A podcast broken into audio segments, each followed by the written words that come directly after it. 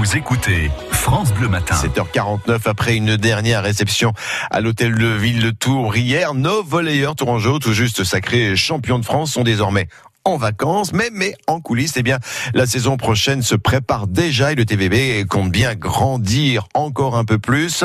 C'est ce qu'on va voir tout de suite, François Desplan, avec notre invité. Avec ni plus ni moins que le patron du TVB, le président du club Yves Bouger nous attend au téléphone ce matin. Bonjour. Bonjour. Merci beaucoup d'avoir accepté de répondre en location en direct sur euh, France Bleu Touraine. Euh, Yves Bouger, c'était en secret de Polichinelle depuis quelques jours. Vous officialisez ce matin le, le nom du nouvel entraîneur du TVB Oui, oui, un, ça, ça bruissait de tous les côtés, mais oui. effectivement, on se lance dans un projet euh, de deux ans avec euh, Hubert Reno. Hubert Reno, euh, joueur emblématique du volet français.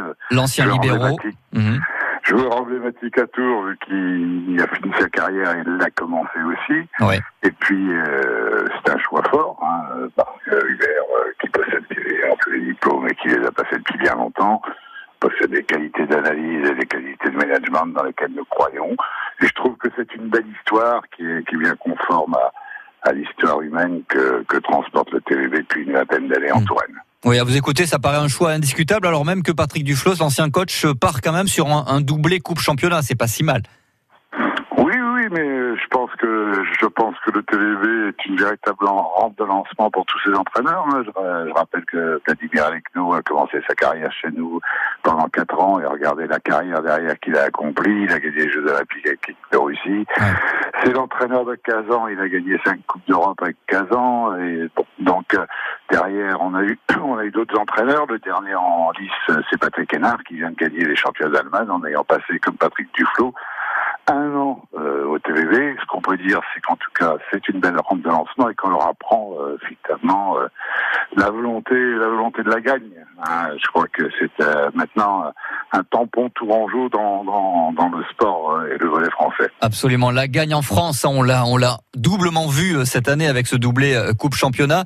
L'année prochaine, j'ai envie de dire place à la, à la Coupe d'Europe et, et, cette Ligue des Champions qui, qui vous fuit maintenant depuis, depuis bientôt 15 ans. Oui, oui, bah, elle nous fuit, elle nous fuit au même titre que, que le, la, la, différence de budget euh, euh, s'agrandit entre nous et nos concurrents. Hein. Il faut bien comprendre que qu'aujourd'hui, euh, les clubs leaders en Europe euh, possèdent des budgets oscillant entre 6 et 13 millions d'euros. Euh, le TVB, c'est 2 millions et demi d'euros. Ah oui. Donc, on joue pas la même catégorie. Donc euh, aujourd'hui, on a un vrai plafond de verre. Euh, on a montré qu'on savait avec peu euh, faire bien parce que 10 Coupes de France, 8 titres de champion de France, une Ligue des champions et une CEV, c'est magique. Hein, magnifique. Comme, comme ouais. palmarès ouais. et, avec, et avec peu de budget. Donc aujourd'hui, euh, je, je, dis que si nous voulons crever ce plafond de verre, il faut que, que, tout le monde mette la main à la poche. On peut pas, on peut pas rouler en Rolls-Royce pendant des années, hein, et puis au moment où il faut payer l'entretien, dire ah bah non non non, non non ça je paye pas l'entretien, j'ai bien profité de la Rolls-Royce. Non, on peut pas. Le TVB c'est un plan média annuel euh, globalement de 500 interventions dans la PQR, dans la presse digitale, à la télévision. Trouvez-moi un outil, un vecteur de communication pour la Touraine aussi puissant. Donc là, vous, vous lancez vous lancez clairement un appel, c'est ça, à la, à la mairie, au conseil départemental et à la région, si j'ai bien compris. Ouais, et à la métropole. Et la métropole. C'est pas un appel, c'est un, un, juste retour des choses. Je te dire, le TVB fait énormément pour pour faire parler de la Touraine et, et c'est le cas. Et c'est le cas aujourd'hui quand vous allez à l'étranger, le, TVB, c'est un des éléments euh, notoires cités pour euh, situer la Touraine sur le plan européen.